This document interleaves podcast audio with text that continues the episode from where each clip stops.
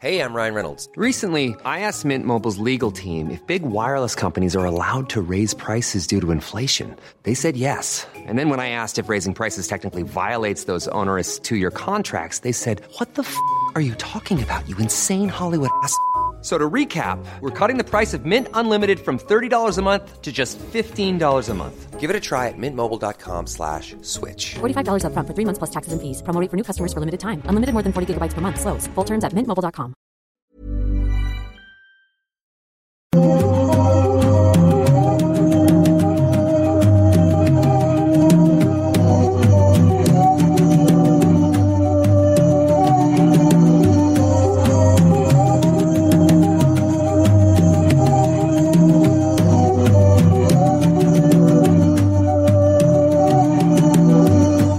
Ya, ya, ok, ya se escucha, ya. ¿Cómo? ¿Y escuchan bien? Espero que escuchen bien.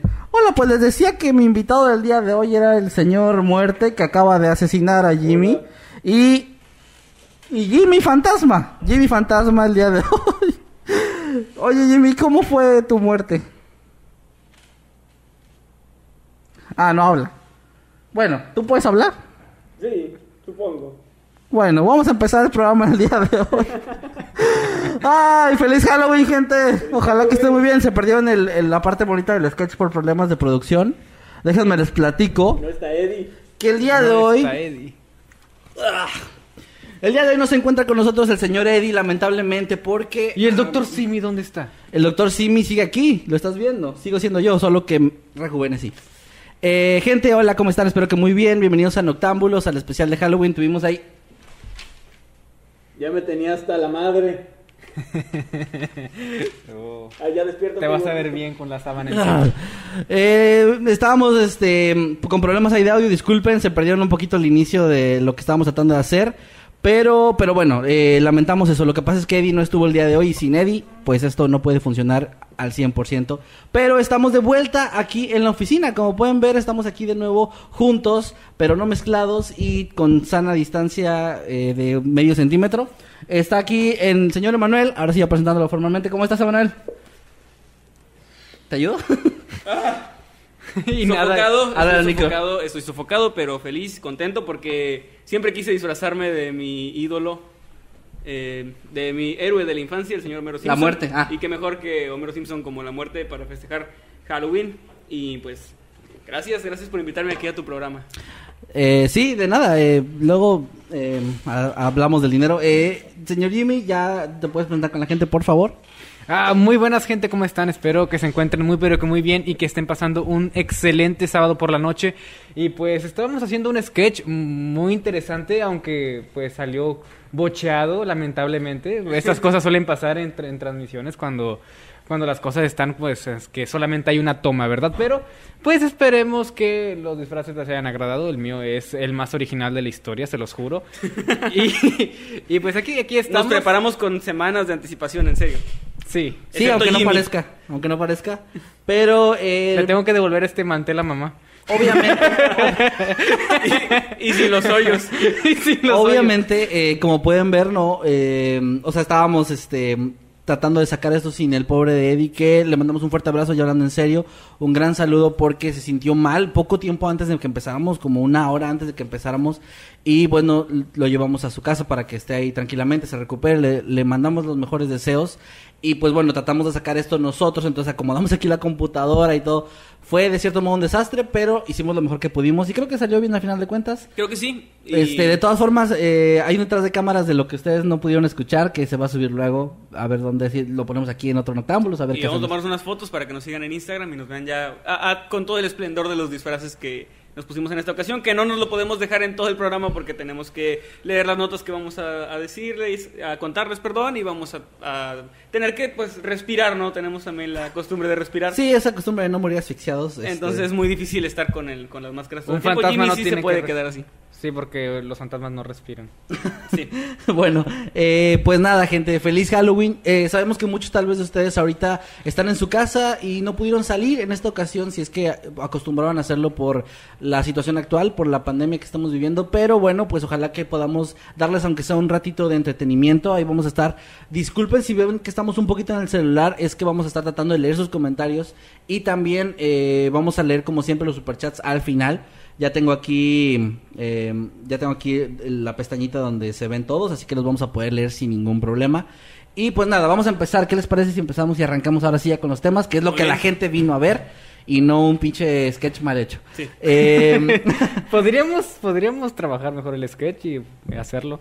pues mira, es que salió bien, pero no había audio. Bueno, antes, antes de eso, les recordamos que sus comentarios y superchats los leeremos al final para no entorpecer nuestra Ya dinámica. ¿Ya lo dijiste? ¿En qué momento? Hace 10 segundos. No escuché esa parte. Bueno, no importa, igual Es que estaba leyendo es un buen comentarios. recordatorio, es un buen recordatorio. Bueno, también síganos en los ¿recordaste lo de grupos. los grupos? No, eso no. Ah, bueno. También recuerden unirse a los grupos que tenemos de Noctámbulos Podcast y también los habitantes del mundo creepy y Escuadrón Subnormal si les gustan más las cosas subnormales. Perdón por eso, eh, aquí a la gente le encanta pasar así en, en moto y en automóvil súper Ah, rápido. ¿se escucharon? No sé si escucharon eso. Bueno, pues ya está el recordatorio. Eh, gracias por haber estado. Sabemos que en algunas partes del país son las 7 apenas, pero para nosotros acá en el norte son las 8 ya, entonces ya era hora, no podemos desvelarnos tanto, ya somos gente mayor Ya. y Jimmy es menor de edad, entonces ahí hay el problema de que igual no se puede ir tarde, nos van a regañar. Y bueno, habíamos acordado empezar el día de hoy con mi nota, ¿verdad? Es- Sí. es- si no recuerdo mal, entonces denme un segundito nada más para abrir aquí mi texto, mientras los dejo a ustedes a cargo, chicos. Muy bien, mientras Kevin eh, está con su nota, quiero también agradecerle a nuestros moderadores que andan por ahí. No sé si anda Gallo con tenis por ahí, pero está Atenea, que siempre nos está ayudando. También está Black Panda. Y pues muchas gracias a, a ellos que se encargan de mantener limpio este chat, de mantener todo en armonía. Y pues también a la gente que, que comenta sus cosas en buena onda siempre. Eso es algo que se agradece bastante para mantener un buen ambiente. Pa, ahora sí ya tengo, gracias. Eh, gracias, ya tengo lista mi nota. Y el caso que traje el día de hoy, chicos, es... Bueno, para empezar, extrañaba hacer esto de poder voltear a Poder verlos voltear, sí, claro. Les estoy contando. Bueno, Jimmy está como bailando, pero...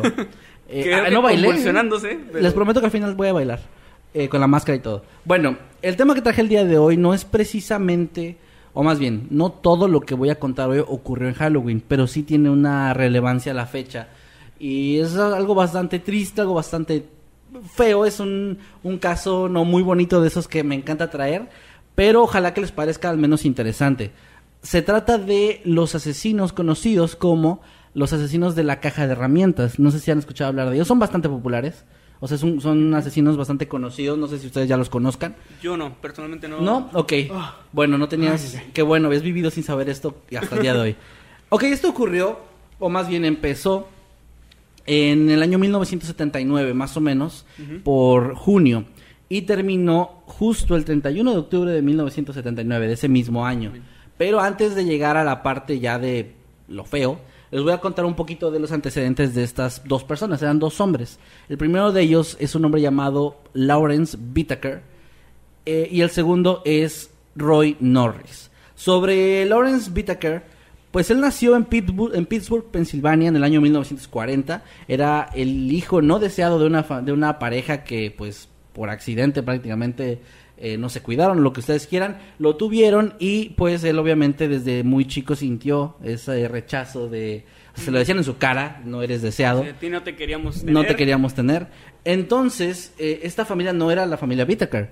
Él tenía otro apellido que no se menciona, pero tanto fue el rechazo de esta familia que lo dejaron en, una, en un orfanato para que lo recogieran las personas de ahí. Y después sí fue adoptado por la familia Whittaker, que eran buenas personas hasta donde se sabe, realmente no había un antecedente negativo de ellos, pero él ya tenía este, este rencor sobre la gente en general, sobre las familias en general, por lo que le pasó, por cómo eran sus, sus padres y lo rechazado que había sido, entonces él creció con muchos de estos traumas, ¿no? Sí. Y eh, su primer arresto fue a la edad de 12 años. A la edad de 12 años fue la primera vez que lo arrestaron, lo cual se me hace exageradamente joven, y fue por robo. Él, él en sus años más jóvenes se dedicaba mucho a entrar a supermercados o tiendas pequeñas y robar cosas, eh, por lo que a veces lo llegaron a, a ver y pues se lo llevaban. Entonces se creó un perfil criminal menor que realmente no era nada tan grave, o sea, era como algo bastante X. Y él cada vez que lo arrestaban, él decía que esto lo hacía como, como una especie de resentimiento, como una especie de venganza hacia sus padres, ¿no? Como de, Ok. ah, pues voy a ser un mal hijo si yo ni siquiera era deseado. Entonces, bueno, todos estos actos, como les dije, no llevaban violencia en ellos hasta el año 1974. Ahí las cosas escalaron a otro nivel, pues él estaba robando un supermercado y un empleado joven lo vio y lo acusó con las- los de seguridad, pero antes de que este chico pudiera eh, pues llegar con estas personas y decir algo, él se le abalanzó y con un arma eh, punzocortante lo empezó a apuñalar con mucho coraje, con un grado de violencia muy alto. Y obviamente, pues con la cantidad de gente que había y todo, pues sí, lo arrestaron, no se pudo escapar ni siquiera, ¿no? Ahí fue condenado por asalto con arma mortal y lo enviaron a la colonia para hombres de California, ubicada en San Luis Obispo. Ok, esto es por parte de eh, Whittaker. Ahora vamos a hablar de los inicios de Roy, porque se conecta un poco. Él nació en el año 1948 en Greeley, Colorado. Vivió durante su infancia y adolescencia en diversas casas de acogida. Estas casas donde es algo muy de Estados Unidos eh, que hacen, por ejemplo, yo soy, yo soy un padre de familia, tengo mi esposa y mis hijos Sí. y adoptamos temporalmente, se podría decir como temporalmente a un niño. No, no nos, no es, nos, no damos el apellido, no se vuelve parte de la familia, es como darle un espacio nada más en, en nuestra casa. Y luego, eh, después de un tiempo, el gobierno se lo lleva a otra casa y así. Y eso lo hacen muchas personas para recibir ingresos del gobierno, que les da para es una- mantener. Es una, transilla ahí para. Es una especie, pues sí, o sea, es, tiene una, un buen... O sea, es como la intención es buena porque se supone que la, la idea es que los niños conozcan lo que es vivir en una familia y esta gente obviamente los quiera como si fueran parte y todo, pero es para no hacer el proceso legal tan largo, es como, bueno, temporalmente los van y los revisan que estén bien y todo, y luego ya el gobierno se los lleva. Hay una, la opción de que eventualmente se adopten, pero pues la mayoría de la gente que hace esto o que se dedica a vivir de esto, de esos ingresos que les da el gobierno, pues no adoptan a los niños. Sí, he escuchado eso, de hogar temporal, ¿no? De que los llevan ahí mientras tanto y luego ya a otra parte. Exacto, entonces él vivió así, él vivió así durante su infancia y adolescencia y pues esto fue debido a que su padre y su madre sí estaban ahí con él, pero el padre trabajaba todo el día en un depósito de chatarra y la señora era una drogadicta, que se la pasaba en casa drogada y obviamente completamente perdida, por lo que no le daba nada de atención, el gobierno se dio cuenta y lo envió a estas, estas casas que les comentaba. Pasó por diferentes hogares hasta que creció y él dice que en algún punto de estos lugares en los que vivió una familia de origen hispano, eh, varios miembros de, esta familia abusaron sexualmente de él. Al menos eso es lo que él dijo después. Y que se dice que tal vez esto tenía un poco que ver con el resentimiento que tenía hacia los hispanos. En general un tanto racista cuando era adulto y todo esto. Pero bueno, entonces hasta ese punto realmente no había cometido crímenes que se supiera hasta a la edad de 21 años, en 1969, cuando fue arrestado por su primera agresión sexual. Esta se llevó a cabo cuando él intentó meter a una mujer a la fuerza a su auto. Él iba en su automóvil, le habló a una chica y le dijo, oye, te llevo. Y él le dijo, no, gracias. Y él empezó a insistir, a seguirla, y luego se bajó y la intentó jalonear, pero ella no se dejó, gritó. Y, bueno, eh, al final no le hizo nada, pero sí fue un intento de secuestro. Y por esto lo denunciaron y lo arrestaron. Eh, con el paso de los meses, continuó, a pesar de que sí lo arrestaron y lo detuvieron, como no le hizo nada a la chica, pues fue liberado muy poco tiempo después. Pero esto lo único que provocó fue que con el paso del tiempo siguiera intentando hacer esto y sí llegó a agredir sexualmente a algunas chicas, sea, sí hubo quienes pues no se resistieron tanto o no tenían la fuerza y él sí las logró eh, asaltar de esta manera. Entonces en el año 1970, un año después de su primera agresión, él intenta hacer lo mismo, pero la chica se mete a su casa. Entonces él trata de entrar y, le patea la puerta y todo esto, pero no logra entrar, o sea, no lo logra. Ella llama a la policía y la policía llega en el momento y lo arrestan. Entonces, por este intento de entrar a la casa y de, aparte agredir a la chica, fue enviado ahora sí a un hospital llamado Atascadero, Hospital Estatal Atascadero, donde fue clasificado como mentalmente inestable y también como un agresor sexual. Estuvo ahí cinco años. Esa es la parte que empiezan a hacer las cosas que siempre nos molestan. Ya cuando da coraje, ¿no? Cuando empieza a dar coraje. Estuvo cinco años. Pero de esos cinco años, eh, o sea, en ese, en ese tiempo se comportó muy bien. empezó a mostrar muchas mejoras y, y los doctores le dijeron, ah, yo creo que este hombre que varias veces ya ha, ha intentado secuestrar y agredir sexualmente mujeres ya ha de estar bien. Si en cinco años no ha hecho nada, no ha de ser tan malo. Y, y lo liberaron. Y hablaba alemán. Y hablaba alemán, no va a ser tan malo. Lo liberaron y entonces, eh, incluso en, en el informe que dieron, y cito en esta parte, decían que no era un peligro para la sociedad. No presentaban ningún peligro.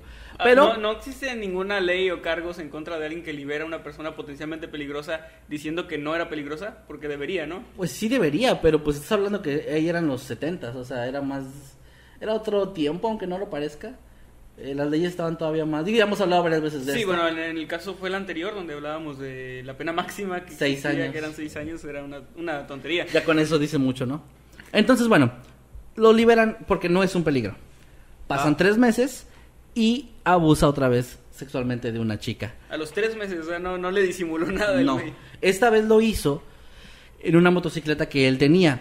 Eh, igual se- la chica igual se, se negó a recibir un aventón de parte de él y él pues la agredió. En este caso ella cedió ante la agresión sexual pensando que tal vez esto haría que no fuera tan feo. Es un es algo que a veces hacen algunas ah, víctimas que pues dicen, bueno, si me dejo tal vez no me haga tanto daño y pues él la arrinconó, la llevó a unos arbustos y ahí abusó de ella y la dejó ir, o sea, sí la dejó ir, no le hizo nada más.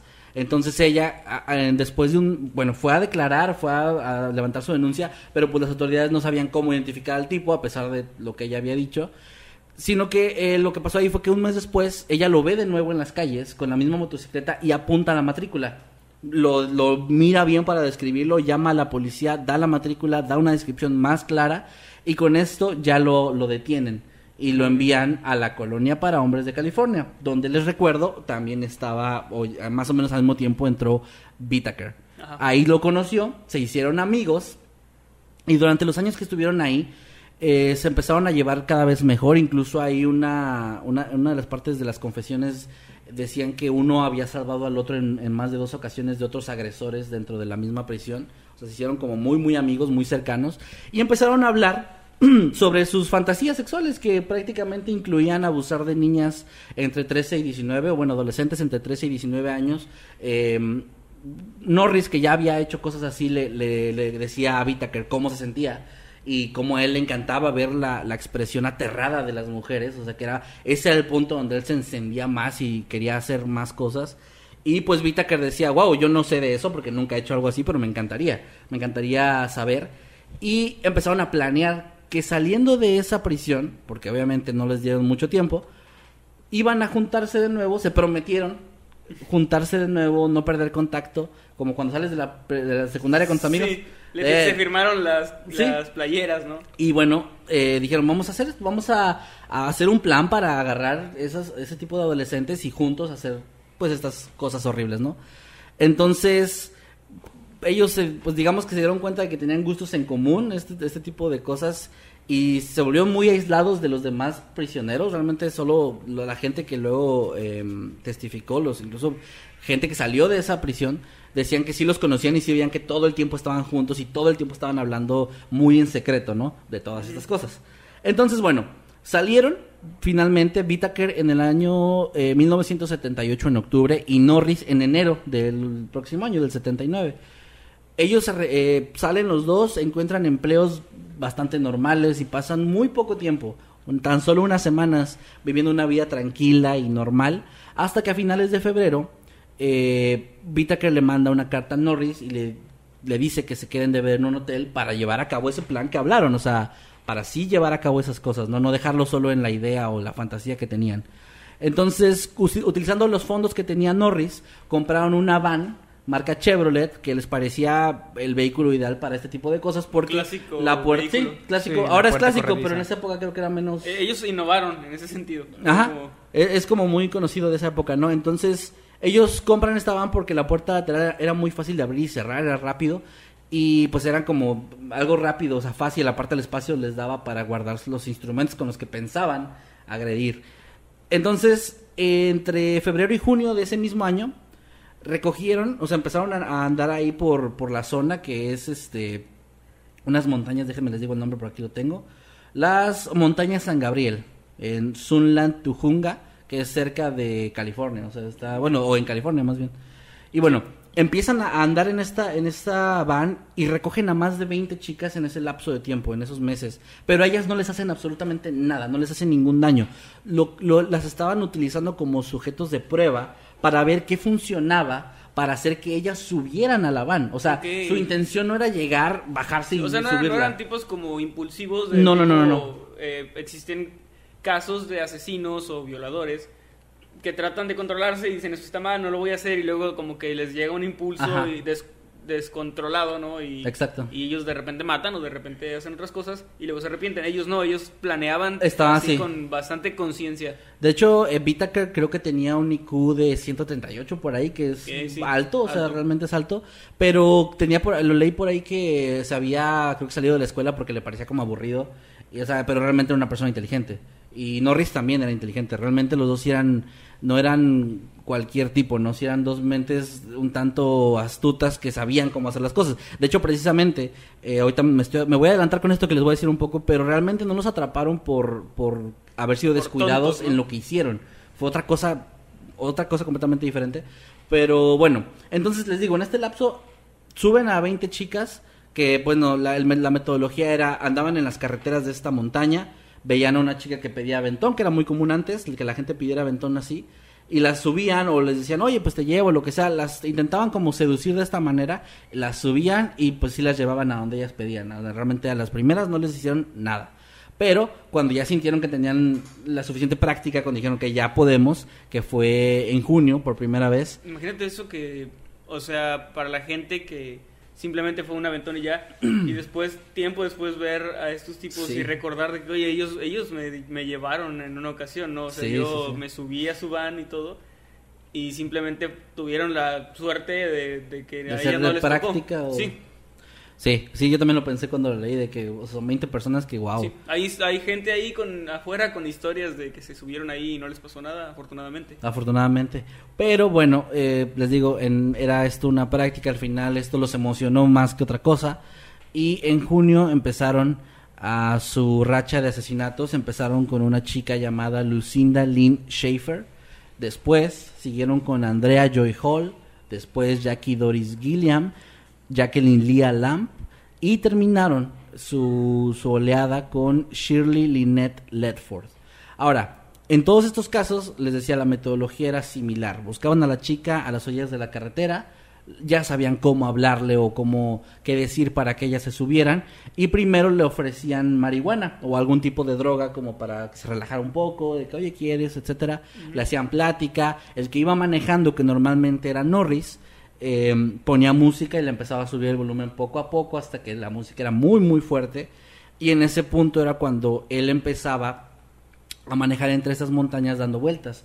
Entonces las chicas ya para ese punto sí se empezaban a dar cuenta de que algo andaba mal, porque no obviamente ellas tenían un destino y ellos se, se iban para el otro lado. Sí. Entonces en estos casos lo que él- ellos hacían era eh, dar vueltas sin sentido y cuando veían que ya se ponían nerviosas las empezaban a golpear. Bueno, el que fuera, el que estaba atrás la empezaba a golpear, las amordazaban con cinta de la gris, de esta cinta que es muy popular para esas cosas, por lo fuerte que es, lo resistente.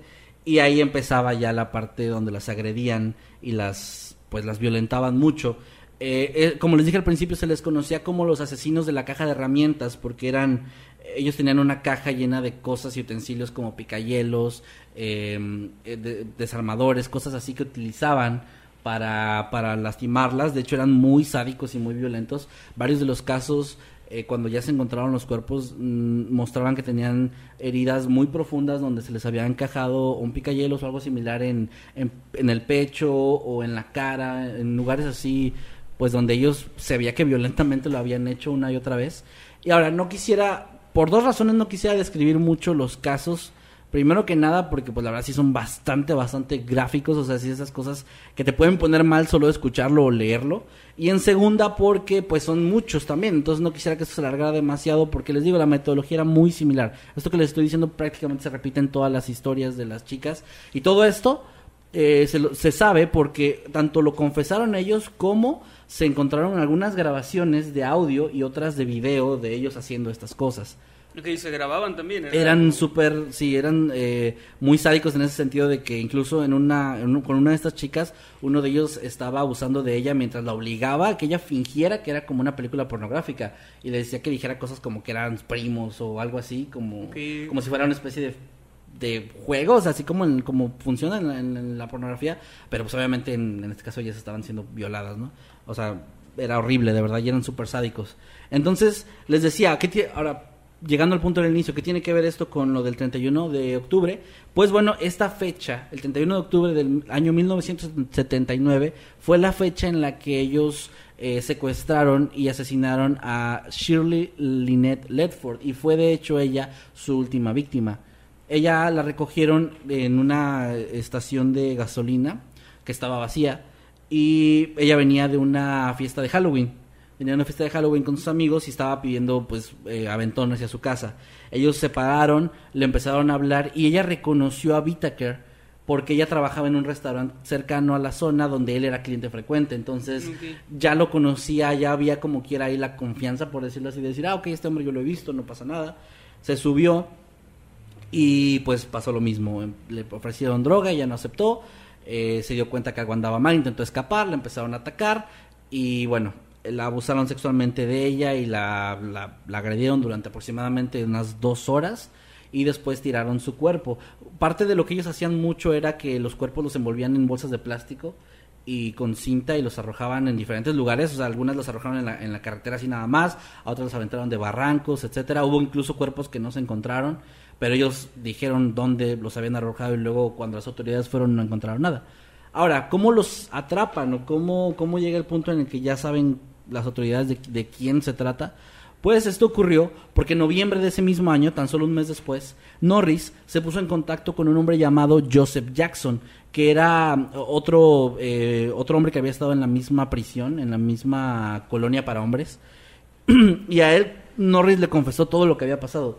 Le dijo lo que había estado haciendo en los últimos cinco meses con Whittaker, le dijo cuáles eran los planes que habían tenido y todo esto. Y ya que este hombre estaba bajo libertad condicional, tuvo miedo de que saber esta información le pudiera provocar problemas y fue con su abogado y le pidió consejo de qué podía hacer. Y este le dijo, ve con las autoridades, di todo lo que te dijeron, no ocultes nada. Y este hombre pues lo hizo. Ok. Esto- más un descuido en el sentido de estar alardeando, ¿no? Pero Sí. no en la metodología de lo que No, hacía. realmente, de hecho, o sea, fue muy difícil que los atraparan en un inicio por esto mismo de que no dejaban rastros, o sea, aunque parecía difícil, no dejaban cosas que los que los vincularan. E incluso algunas de las chicas ni siquiera se sabía que habían sido asesinadas, seguían como desaparecidas para el tiempo en el que ellos fueron arrestados, hasta que ellos ya confesaron y todo esto. Y bueno, em, las autoridades comienzan una investigación pero en un inicio no, no tienen nada eh, tan claro más que la confesión de este hombre. Entonces los arrestan gracias a que les encuentran, o sea, en una los detienen y los, los revisan, ya que traían droga, los arrestan por violar la libertad condicional y esto les hace, eh, les da un permiso de, de, la, de parte de la corte o de las autoridades para poder entrar en su casa. Cuando entran en la casa ya se dan cuenta que hay collares que pertenecían a las, a las víctimas, que había fotografías, videos, audios, las herramientas, etcétera, etcétera. O sea, ya queda clarísimo y entonces ya empiezan ahora sí los juicios. Que por cierto, los juicios y las investigaciones duraron años, muchos años. Pero finalmente, Lawrence Whittaker fue condenado a muerte y Roy Norris a cadena perpetua. Eh, la historia pues termina de una forma agridulce, porque pues sí los detuvieron eh, y estuvieron mucho tiempo los dos, con posibilidades de salir de nuevo, pero afortunadamente no pasó. De hecho, de este caso hablé hace unos cuatro años en el canal, de una forma más, más resumida aunque ahorita. Y, y lo volví a ver para ver qué datos había dado. Y en ese punto todavía se decía en 2016 que tal vez Vitaker iba a salir en 2019. Pero justo en 2019 él falleció. Antes de cumplir la, la pena de muerte, él falleció en su celda por causas naturales a los setenta y tantos años. Y un año después, Norris también muere en su celda igual por causas naturales. Y pues ya, ahí se acaba sorprendente. historia. Es sorprendente cómo pueden pasar años y años y no te, no te ejecutan a pesar de haber sido condenado. Hay muchos mucho casos tiempo. así. Lo, lo peor es cuando eh, condenan a un inocente y a los tres días lo matan, ¿no? Es como súper rápido en, en ocasiones y muy lento en otras. Muy injusto. Es extraño. Sí, es un- y pues... Es una historia igualmente muy pues muy triste, o sea, porque pese a que se hizo justicia, eso no devuelve las vidas de las, de las chicas y, No, claro. y pues a nadie que resulta afectado debido a esto. Am, siempre nos pones así, te pasas. Perdón, perdón, que- yo sé que sí, mis temas son así, pero la No. verdad, eh, yo pensé que este tema era más conocido y qué bueno saber que no, porque pues son temas que luego resultan interesantes de mencionar. Y sobre todo que ya, ya hay una conclusión, que es muy reciente, lo de la muerte de ellos, ¿no? Que pues Sí. a lo mejor no es lo que la gente hubiera esperado, cumplieran de otra forma su... Bueno, Norris de cierto modo lo cumplió, pero Whittaker que iba a ser ejecutado, pues no. Es que siempre va a haber un dilema ahí con la pena de muerte, porque hay toda una discusión, se puede hacer un debate entero de si es correcto, si no es correcto, si es ético no es ético. Pero desde el punto de vista más visceral y más humano, eh, como familiar de las víctimas, tú quieres que a ese güey se lo lleve a la chingada y, y que sufra al menos lo mismo o más que tu familiar, ¿no? Pero el, el detalle pues es como... el detalle es que mm, en la pena de muerte, al menos las, las que hay más recientes en, al- en algunos estados, pues es mm, son muy humanas entre comillas. O sea, hablamos de inyección del tal, Sí. lo- las personas sencillamente se duermen y no sufren nada. O sea, básicamente las- los familiares van a ver al- a la persona esta, a la- al monstruo ese, a verlo dormirse y, y ya. Entonces, realmente siento que no traería mucho consuelo o E-, Era mucho cierre a los más- familiares. Más, crudo en los tiempos de la silla eléctrica y, o, o la horca, ¿no? Porque si era como tal cual ver una ejecución violenta que tampoco, eh, el hecho de que fuera un espectáculo también sí se me hace demasiado... No sé, es que te, te digo, entra, entra en Es, una- es un debate grande. Es largo. un debate que ya daría para otra ocasión. Pero muy buen tema, muy Sí, buen muy tema. buen y- tema. Gracias, sí, y pues, bueno. que- pues no sé, o sea, qué, qué coraje con, con No, y, eso. y eso que no les conté realmente ya los detalles de... O sea, leí los detalles de Omitiste cada... los detalles escabrosos. Eh, sí, sí, sí, es que sí leí los detalles de cada muerte o cada... Bueno, cada asesinato que cometieron y hay unos que... O sea, ellos lo decían de una forma tan cínica como se burlaban, como... eh, en algunos casos las chicas habían muerto eh, rogando por su vida, en otros llorando, o sea, eran... eran y la forma en la que lo hacían, o sea, eran realmente personas, eran, ya, ya, ya murieron, realmente personas muy perturbadas y realmente malignas, pero de esta maldad que te esperas que no exista, pero que ahí está y, y bueno, pues realmente es un caso bastante fuerte. Eh, lamento bajar los ánimos, pero no se preocupen, que viene Ahí, Jimmy. ahí viene Jimmy. Levantan los ánimos así vestido de Ah. emperador griego, de Ah, romano. Lamentablemente no tengo... ah, no, ¿qué? ¿Qué? Ah, perdón, que preguntan en qué año fue. Eh, bueno, en el, lo- cuando llevaron a cabo los asesinatos fue en 1979. El último, el que les mencionaba, el que ocurrió en Halloween, fue este... eh, el de- ay, perdón, es que no tengo el dato. Sí, ya entrando en los ochentas. O sea, Eh, pero sí fue, o sea- fue- tenía, la gente tenía patillas, pero menos cuellos de tortuga. Sí. Eh, de Shirley Lynette, Lynette Ledford, perdón. Ese se fue el último, el 31 de octubre, sí. El primero fue en junio, o sea que fueron meses nada más. Realmente me pongo a pensar, o sea, ya no quiero seguir con esto, pero me pongo a pensar si hubieran tenido más tiempo, ¿cuánta gente hubieran le hubieran matado? O sea, pues llevaban, duraron poco, ¿no? Se fue lleva- seis meses. Son cinco personas en, entre junio, julio, agosto, septiembre y Octubre, cinco meses. Aparte, sí. también hay que analizar el, el- el- pues la brillantez, entre comillas, muy entre comillas, de su metodología. La razón por la que no dejaban rastros era sencillamente porque usaban el vehículo para todo. N- Realmente no hay huellas que seguir, porque una vez el vehículo se pierde entre- en un lugar, en otro, pues no hay manera de rastrear a la mujer, ningún, nada de ella. Hubiera sido muy difícil el, el poder atraparlos sin la necesidad de que ellos hubieran comenzado a alardear de ello. Pero bueno, o sea, siempre cometen un error ese tipo de personas. Es, afortunadamente, Afortunadamente. des- a, a pesar de su inteligencia, suelen ser muy estúpidas. Y Es que siempre cometen un error. O Sí. sea, no, no hay crimen perfecto. Incluso aquellos que no se resolvieron no es que hayan sido perfectos, sino que muchas veces las autoridades son a veces ineptas, ¿no? O hay corrupción. o no que hay- sean ineptas, sino que, a- Es que- a- simplemente no se esperan los Hay, hay casos tipo Jack el Destripador que pruebas más recientes han demostrado que se pudo haber resuelto, pero había un montón de cosas de corrupción, se cree que estaba involucrada la familia real, o sea, hay como toda una historia ahí detrás, ¿no? De que realmente los, los que no se resuelven no, no es tanto porque el Uh, criminal sea un genio. ¿Nos vas a hablar de conspiraciones? No, no, no, no. Diablos, en esta me- ocasión no. Ah, ya- estaba aquí el gorrito, Les traigo algo, les traigo algo que, que me pareció interesante, pero primero, Jimmy, deleítanos con tu tema. Ok, ah, lamentablemente no tengo un caso tipo la gallina fantasma. No, no hay es- animales malignos en este no hay animales vámonos malignos ya. en, O en- en cumple esta eso. ocasión. Sí, mejor. Oh, rayos. Bueno, Pues ah, este es un caso que sé que a Kevin le va, le va a parecer interesante. Oh, diablos. Al- a la gente que ejecutaban en tiempos antiguos les colgaban algo así, ¿no? Con su nombre. ¿Ah, sí? O, no, o, o algo No con, sé. el, con el crimen de No sé. ladrón o algo así. a la- al momento de colgarlos. Para que quedara como en evidencias. Bueno, eso es totalmente irrelevante al tema que tengo el día de hoy. Este, este es un tema que yo sé que a Kevin le va a parecer interesante. Eh, o si- quizás si ya... es un chiste de comida. Sí. no, no es un chiste de comida. Ok. Bueno, Pero es acerca de, de una saga de videojuegos que te gusta mucho. Ok. Es la historia real. Bueno, no una historia real, sino um, el pueblo que inspiró a lo que se conoce hoy como Silent Hill. Y sospecho que Manuel ya conoce el caso. Es muy buen caso. Es un muy buen caso. Vamos a hablar de ello. Ah, no es un tema particularmente largo, pero es bastante, bastante interesante. Ok. O sea, ¿no te, no, no te suena la historia? Un pueblo que inspiró al, al, Eh, a Silent al respecto, o sea, más o menos, pero cuéntanos. Ok. En, to- de- en todo caso, para el que no sepa, aquí les va. Ha- había un pueblo muy bonito llamado Centralia en el estado de Pensilvania, el cual estaba en el condado de Columbia, al este de, de dicho estado, de Pensilvania.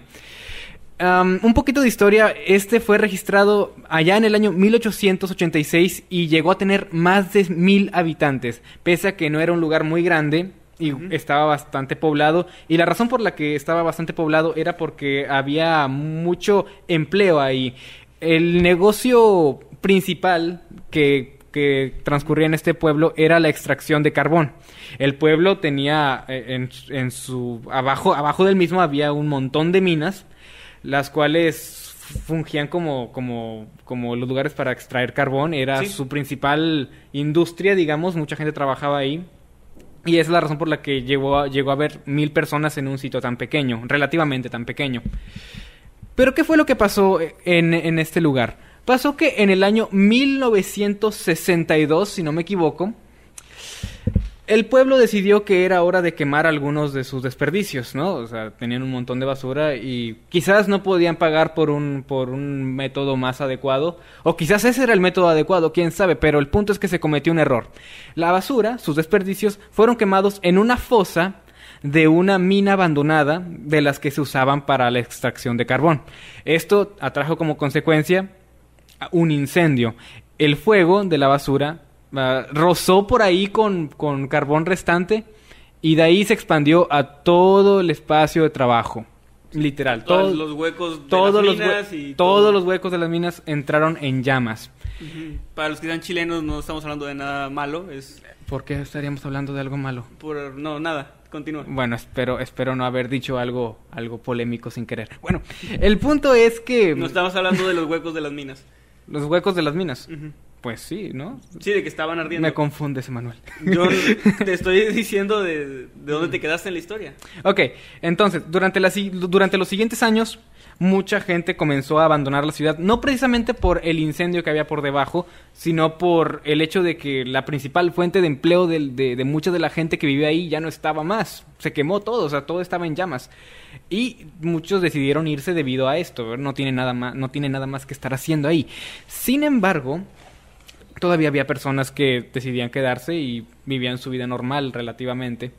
Pero naturalmente cuando tienes un montón de fuego ardiendo constantemente debajo de, de un- de cualquier lugar, pues va a comenzar a haber consecuencias en el terreno. Claro.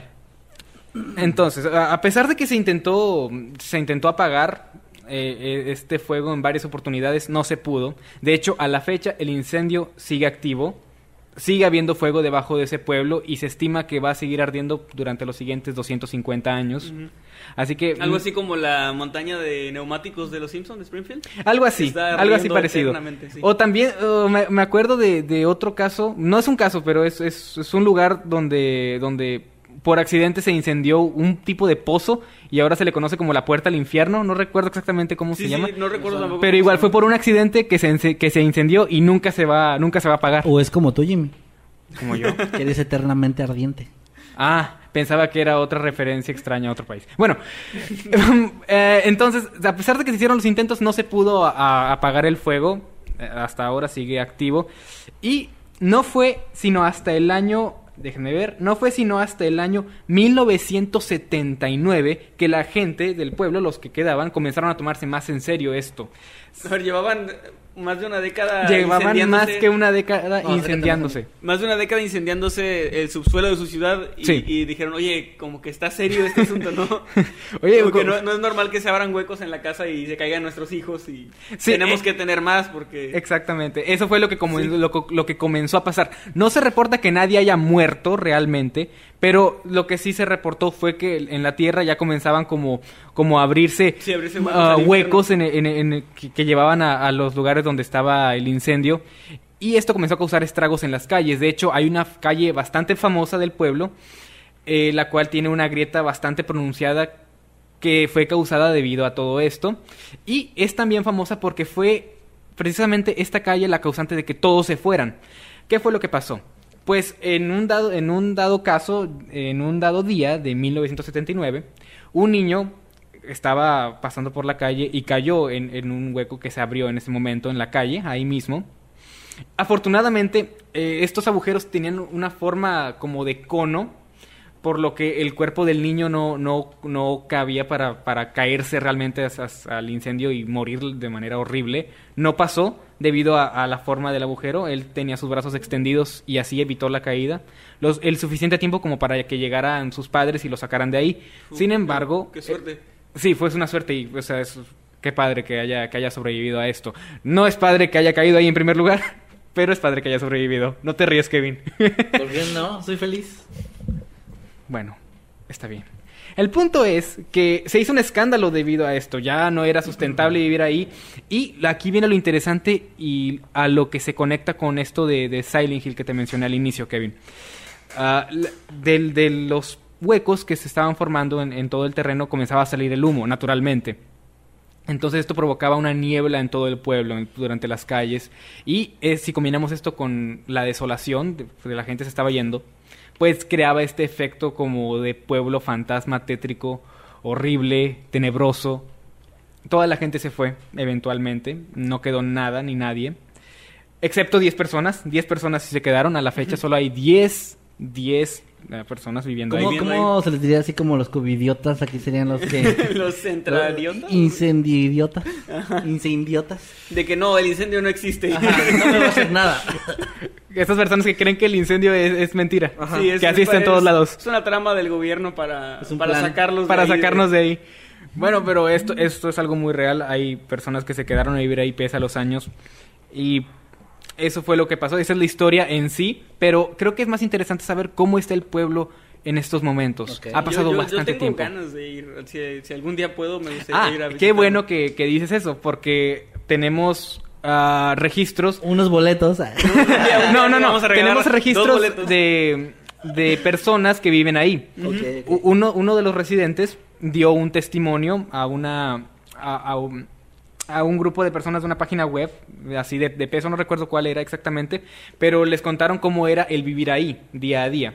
Entonces, la persona obviamente decidió hablar de forma anónima, no se sabe exactamente quién es, aunque, bueno, para ser 10 personas creo que no va a ser muy difícil saber quién es. y- De esas entrevistas donde se ve nada más la silueta, ¿no? Y es alguien súper conocido. o- o que- o que sale censurado, pero está el espejo enfrente. No, Imagínate, no, imagínate la silueta así de un hombre calvo y solo hay un hombre calvo en toda Centralia. Eso sería muy. Muy probablemente, pero no. O sea, el punto es que esta persona platicó cómo era vivir ahí. Y él dijo que, que era difícil to- todo esto del- de, los comercios y los negocios en general, debido a que todo le queda muy lejos, tiene que tomar carretera para casi todo, prácticamente para todo, y que viene mucha gente, o sea, hay mucho turismo, entre comillas, ahí, porque el gobierno está tratando de desaparecer al pueblo. Todas las carreteras que conducen al mismo están bloqueadas, o no tienen paso, o... Muy está- Silent Hill eso. Muy Me- Silent me, Hill. Me, da risa porque seguro muchos dicen como, ah, lo tratan de desaparecer para que no descubran la verdad. Y es como, no, güey, es porque se está incendiando por debajo y la gente es estúpida y se van a morir si van. Y básicamente. acabas de decir que quieres no, ir? no es que se mueran. Sí. Pero. No es que se mueran, pero definitivamente el Yo no humo veo que la está. contradicción. No, no dije que hubiera una. El humo que está saliendo de los hoyos por sí provoca mucho daño. Mucho. En los hoyos en el suelo, Kevin, por favor. Estoy tratando de dar el tema. Los oídos de las minas, Kevin. Los, los hoyos de las minas que dan a la superficie de- del pueblo de Centralia. Bueno, esto no, no hagas caso a este viejo cochino. sale mucho humo de, de, de estos, de estos lugares y esto provoca estragos en la salud de la gente y eso ah, causa que las personas que viven ahí vean e- este humo como parte del clima. La persona que da, el testimonio menciona que cuando el humo es mucho, ellos simplemente se meten a su casa y se encierran como si se tratara de una tormenta. Ah, con el paso de los años se pusieron al, sur del pueblo se pusieron muchos am, como tipo chimeneas que conducen el humo de- de- del incendio por debajo hacia, un lugar lejos de, las casas donde, donde todavía habita la gente y que ese humo se esparce alrededor de los lugares donde, donde ya no vive nadie. Entonces, esos son los lugares que los turistas, entre comillas, visitan, La- porque hay muchas casas abandonadas, casas que de hecho se están der- der- derrumbando debido a la fragilidad del suelo y solamente van a vandalizar. De hecho, la, la calle que les mencioné hace rato, la que tenía una enorme grieta, que básicamente es como el icono de, de Sí, este, este sí, en pueblo, lamentablemente. de Google siempre sale Sí, calle. actualmente se encuentra totalmente vandalizada, o sea, hay un montón de graffiti alrededor de toda la calle, mismo es el caso de las casas, y lamentablemente se han dado casos, lamentablemente Kevin, se han dado casos de, de, tur- de turistas que ve- van a la- al área donde ah, todavía viven gente y vandalizan sus casas, pensando que no vive eso- nadie ahí. Eso está muy culero. Sí, eso está muy, muy feo. Y todo eso lo cuenta el residente de, de Centralia, que no es, no es padre vivir ahí debido a eso, pero por cuestiones Pero no, económicas. pero no se va a ir. pero por cuestiones económicas, más que nada, no, no se van. Ah, se mu- se- Pero que no, perdón, que no en casos cuando tú, o sea, tú tienes una propiedad, pero que se vuelve inhabitable, no es como responsabilidad del gobierno el reubicarte. Exactamente, no es tu- e- eso es lo extraño. Eso es lo extraño, porque cuando ocurrió esto, esto de la, de- del desalojo de las personas, el gobierno desembolsó 40 millones de dólares para todas las personas que vivían ahí. No para cada una, evidentemente, pero eh, así Sí, como entre en todos general. para que pudieran salirse de ahí. Pero por, bueno, por razones, él él menciona que por razones financieras, o, o no sé si sea por otras razones, él sigue viviendo ahí. Mm, Yo creo que, yo más creo que no es, sí, yo creo que no es por, fina- por cosas financieras, porque la verdad, por más que a veces uno no, no le alcance o lo que sea, si estás en un lugar donde te puedes morir por cualquier cosa, haces lo posible por irte de ahí, aunque sea un lugar más pequeño Y- o con y- algún familiar. Y realmente creo que es algo que debe, que, que tiene bastante sentido porque el señor dice tener una esposa. Entonces no, no es, no es nada más él. Y sigue viviendo ahí y pues no parece tener planes de irse. Cuentan, cuentan eso, que mucha gente va solamente por, por el, el- la experiencia, ¿no? De que es un pueblo fantasma. Y sobre todo, y aquí es donde conectamos, y aquí donde, donde entro en el hueco legal sobre Halloween, que mucha gente va especialmente durante Halloween debido a que, Ah, a que es, es mejor Un, un tema de Halloween. que es, es mejor ir a visitar es- el pueblo y tener una experiencia terrorífica más genuina entre la niebla y todo esto, toda esta, toda esta, todo este rollo. Que Algo con- me dice que esa última parte no dice en ningún lado, ¿verdad? No, no, si buscas información no viene eso de que a la gente le gusta Halloween. No, no, pero no, eso es algo que leí en algunos de los, de los- de los sitios que, que vi, pero no es algo que tú digas específico de casos de ciertos jóvenes que fueron allá. No hay casos en específico. De hecho, no busquen. O sea, no. No, bu- busquen, busquen. Los incito No, a yo les buscar. voy a contar una historia que ocurrió en primavera de un tipo que se llama Hal y se apellida Owen. Oh. Y pues por eso, ¿verdad? Por eso tiene que ver. No es cierto, Jimmy, perdón. continúa. Vamos a finalizar el ¿Puedo caso decir- con una nota un poco más triste, una ¿Puedo, nota baja. ¿Puedo decir lo que iba a decir? O lo que me estaba dando risa. Sí. No te quería interrumpir. Eh, lo que pasa es que empezaste a decir que ah, la gente iba y grafiteaba las calles, lo dijiste, y luego las casas, y luego dijiste, lamentablemente ibas a decir que también a la gente. vas, a, vas a centrarle y la gente está contaminada. Pero eso fue medio No se me, no se me, no se es me que- cruzó por la mente. Es que me dio eso. risa porque luego dijiste lo de que el hombre calvo, y o sea, como que acá una diana o no sé qué le ponían. ¿Qué no, le una cruz en el coco. No quiero contestar esa pregunta. Bueno. Ay. Bueno, muchachos. Bueno, Jimmy, ¿tú qué le grafitearías a un calvo? Una cruz grandota aquí en el coco. díganos en el chat qué le, grafitaría, qué le grafitearían a un calvo en- Bueno, en, vale. en la pelona. Y por cierto, este, saludos a los de señal. Bueno, a ver.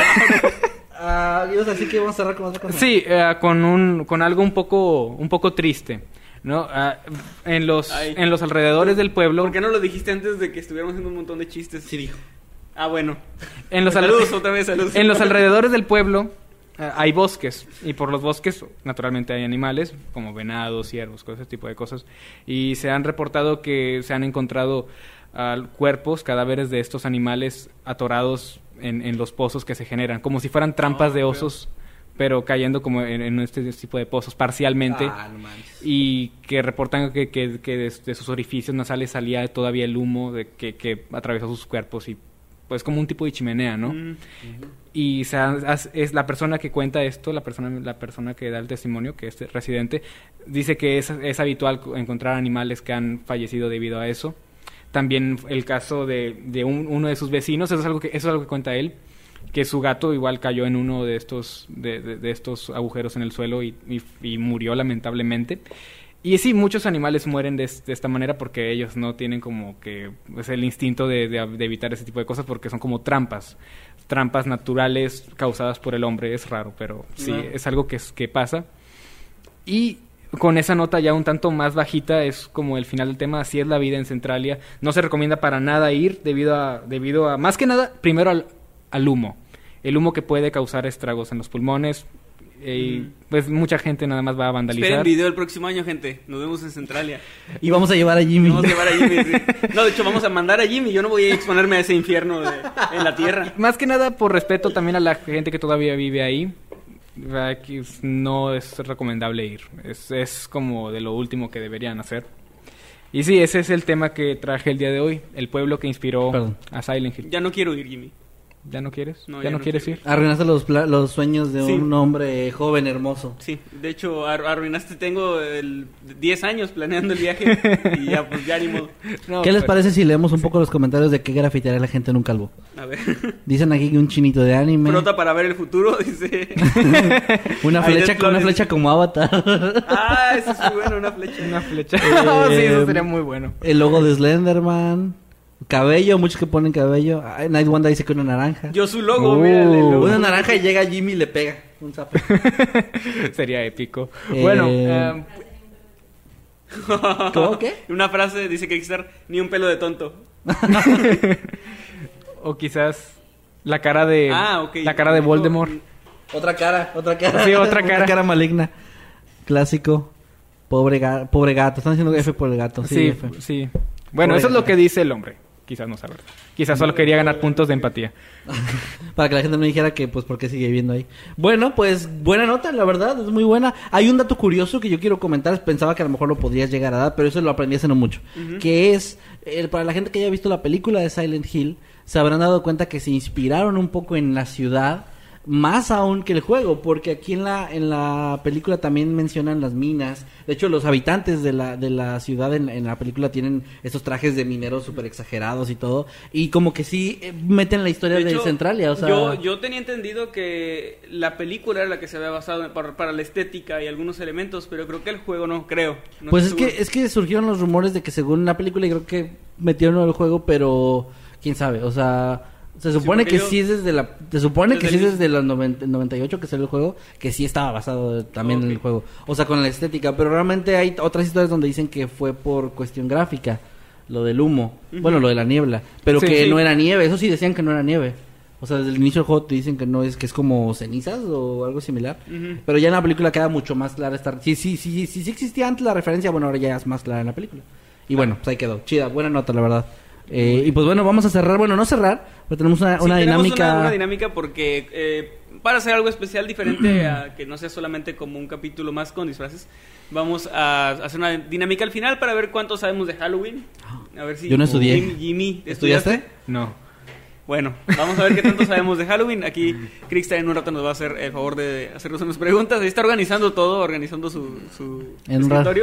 Y en un momento más nos va a hacer unas preguntas. Bueno. Pero vamos con mi nota que nota de me pareció bastante interesante. Esto sí, sí tiene que ver con Halloween. Ah, ah, No bueno. creas, no te creas. No, esto es una leyenda urbana, pero está muy interesante. Ya que se dice que ocurrió en Iowa en 1923. Ok.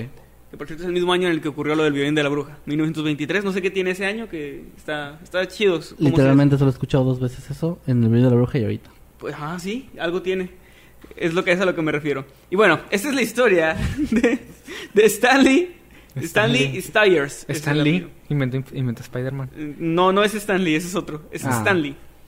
Eh, Stanley era un niño maltratado física y psicológicamente por su familia, un niño que vivía bastante triste y que desde el momento de su nacimiento fue eh, pues víctima de estos malos tratos por, por parte de su propia familia, que de hecho no era su familia biológica, ya que se dice que Stanley había sido cambiado cuando era bebé por una enfermera en el hospital. Y eso se supo mucho después debido a que a la enfermera se le enjuició por eso, ya que al parecer lo hacía de manera eh, premeditada. O sea. Ah, como por diversión de vamos ¿Qué? a cambiar niños. Bueno, esa también es una leyenda, ¿no? O sea, bueno. Ajá, una un- leyenda dentro de otra leyenda. Ajá. Sí, sí, sí, pero que sí he escuchado sobre eso de que lo hacían como intencional, no errores. Ajá, exacto, no Wow, error. Eso da más miedo. Sí, de a ver quién se va a dar cuenta, les cambio ahí el brazalete y, y- y nadie va a saber. Y es más como una especie de diversión retorcida para, para ellos. Por cierto, aquí, eh, Cristian y yo hemos, hemos platicado de esto, no tiene nada que ver, pero es muy extraño como tener gemelos. Tenemos la teoría de que en algún momento siempre se tienen que terminar revolviendo, ¿no? Y el que era originalmente el gemelo A se le va a conocer el resto de su vida tal vez con el otro nombre y no habrá Oh. forma de saberlo. Pues sí. A menos que tenga una seña característica súper definida uno y el Pero otro. creo que cuando nacen los bebés, luego luego les ponen un- una etiquetita, ¿no? Con... No, claro, pero a los papás, cuando los están bañando y luego les ponen su ropita y los niños andan ahí corriendo, ¿cómo Oh. es que no se les... ¿Cómo sabes que tú originalmente sí eras Juanito y no Bueno, hay algo muy raro, pero creo que los papás de gemelos y los gemelos entre ellos mismos eh, Se- sí nunca se se nunca se equivocan. O sea, tengo entendido que los papás, bueno, puede ser cosa que digan ellos, no, nunca me he equivocado, pero que tengo entendido que incluso, ya ves que en la película de Juego de Gemelas hacen ese chiste de que se visten una de otra y, Ajá, sí. y hablan como una como la otra. Bueno, realmente creo que tengo entendido que los papás de gemelos sí los pueden identificar aún así. O sea, que por más que sean idénticos hay algo, no sé si sea cosa de padres, pero que, a- que logra hacer que se identifiquen. Ahora, de esto a, a- a bebés, pues no sé. O sea, un bebé ya a lo mejor es más difícil, pero bueno, buen dato. Bueno, ahí- hubiera estado fenomenal si me lo hubieras preguntado. Sí. Pero bueno, ahí está, eh, esta, esta señora, esta señora fue enjuiciada después. El- este niño había recibido múltiples castigos y, y, pues sí daño a lo largo de su infancia, restricciones que se veían más remarcadas porque tenía una hermana a quien le concedían todo lo que quisiera hacer y básicamente la típica historia donde a uno lo tratan terriblemente mal y al otro hijo lo, lo miman demasiado. Ah, chale. Y eso hizo que Stanley creciera con mucho rencor hacia sus padres y también rencor hacia su hermana, ya que ella tenía todos esos privilegios que él no, no podía tener, simple, y simplemente por porque no, o sea, no había una razón realmente. Él no, en un inicio no es que se portara mal ni nada, simplemente de, una manera premeditada, ah, los, los padres de este niño pues lo trataban mal y ya. No podría haber sido caso. ¿Era hermano mayor o hermano menor? Eh, no tengo el dato. Bueno, crack. porque, porque si fuera el hermano menor, quizá, o mayor, podría deberse a, a un caso extremo en el que se enfocan en el, en el menor, pero no sé, no sé, es solo algo que se me ocurrió, perdón por interrumpir. No sé, la verdad no, no tengo no tengo ese dato, ya, ya hablando en serio, no tengo ese dato, solamente dice que tenía una hermana, no, no especifica si era menor o mayor. Eh, en 1923, que volvemos a esa fecha, eh, específicamente el 31 de octubre, en Halloween, cuando él tenía 11 años, no lo dejaron salir a pedir dulces a- a- afuera con los demás niños. Era muy común que no lo dejaran, pero esto aquí fue un poco diferente porque su hermana sí salió y no solo eso, sino que se fue a una fiesta. Ah, o sea, era como contra que- él ya. Ajá, por lo que No, intuyo que sería él sería menor. Porque si tenía 11 años y su hermana ya andaba en una fiesta sola, probablemente era mayor que él. Pero bueno, a ella la dejaron ir y, y él no lo dejaron salir porque no tenía como ese privilegio de que tú no tú te quedas, ¿no? Ah. Tú no puedes salir. Ya me siento mal por él. Eh, eso hizo que él, después de todo esto, obviamente además sufría de acoso escolar, era como víctima de todas las burlas de sus compañeros porque también tenía un, un comportamiento como muy tímido, como muy de, de niño maltratado, ¿no? Como que este típico perfil bajo y un poco... retraído. retraído, sí. Callado. Y los maestros de aquellos años tampoco eras que estuvieran muy al pendiente de la salud psicológica de sus alumnos. Ah, es verdad. Y pues bueno, no lo dejaron salir a pedir Los maestros te metían dulces. putazos, o sea.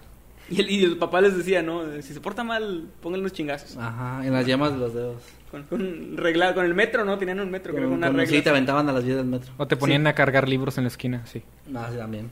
Bueno, esa noche su rencor y sus traumas estallaron en un golpe de violencia. Algo pasó en su mente que simplemente fue como no no Algo puedo más cambió con dentro esto. del otro. Algo cambió dentro de dentro de Stanley ese- en, es- en esa noche. Y eh, se puso a dibujar ¿Quién? No, nada. se puso a dibujar a un personaje que era un hombre que había sido picado por una araña. Ah, no, Ah, no, perdón, me estoy... me, me- perdón, me, me combiné ahí la historia. Estaba con- pensando de que le tenía tanto rencor a sus papás que dibujó un personaje que se le morían sus Se le papás. morían sus papás, sí. Y luego el tío, así de una vez. No, eh, no, no, no es Stan Lee. Es- me confundí con otra historia. ok. Eh, llegó a tanto que tomó un cuchillo de, de la cocina y en esa noche, después de que llegó su hermana, su hermana regresó de esa fiesta, él acuchilló primero a su padre, luego a su madre y después a su hermana. Pero ya en, esta, en este círculo de ira, asesinó incluso al perro de la familia. Ah, pues estaba no. ya como... ¿Por qué el perro? Pues ya estaba así como en, una, en un punto de locura máxima. Pero no conforme con eso, salió con su disfraz que ya tenía preparado. Salió a la calle en una noche en la que obviamente nadie miraría con ojos de extrañeza a un niño bañado en sangre y con un cuchillo. Claro. Así que se dirigió a, a algunas calles lejos de su casa. Era un, un pueblo pequeño. Y acuchilló también a otros niños, algunos de ellos compañeros de escuela que eran quienes lo, lo molestaban, como una especie de, pues, de venganza, ¿no? Y también a algunos adultos que trataban de detenerlo. Y es aquí donde la leyenda también pasa un poco eh, al terreno un poco sobrenatural, ya que según algunos testigos que lograron sobrevivir a esto o que lo vieron, dicen que el niño tenía una especie de fuerza sobrehumana que no podían explicar porque lo vieron empujar a adultos y acuchillarlos y matarlos de, con una fuerza que un niño de esa edad no, no podría tener Claro, sí. él era un poco más alto de lo que, o sea, de los niños normales de, de su edad, o promedio más bien, pero aún así no era suficiente para tener una fuerza tan grande.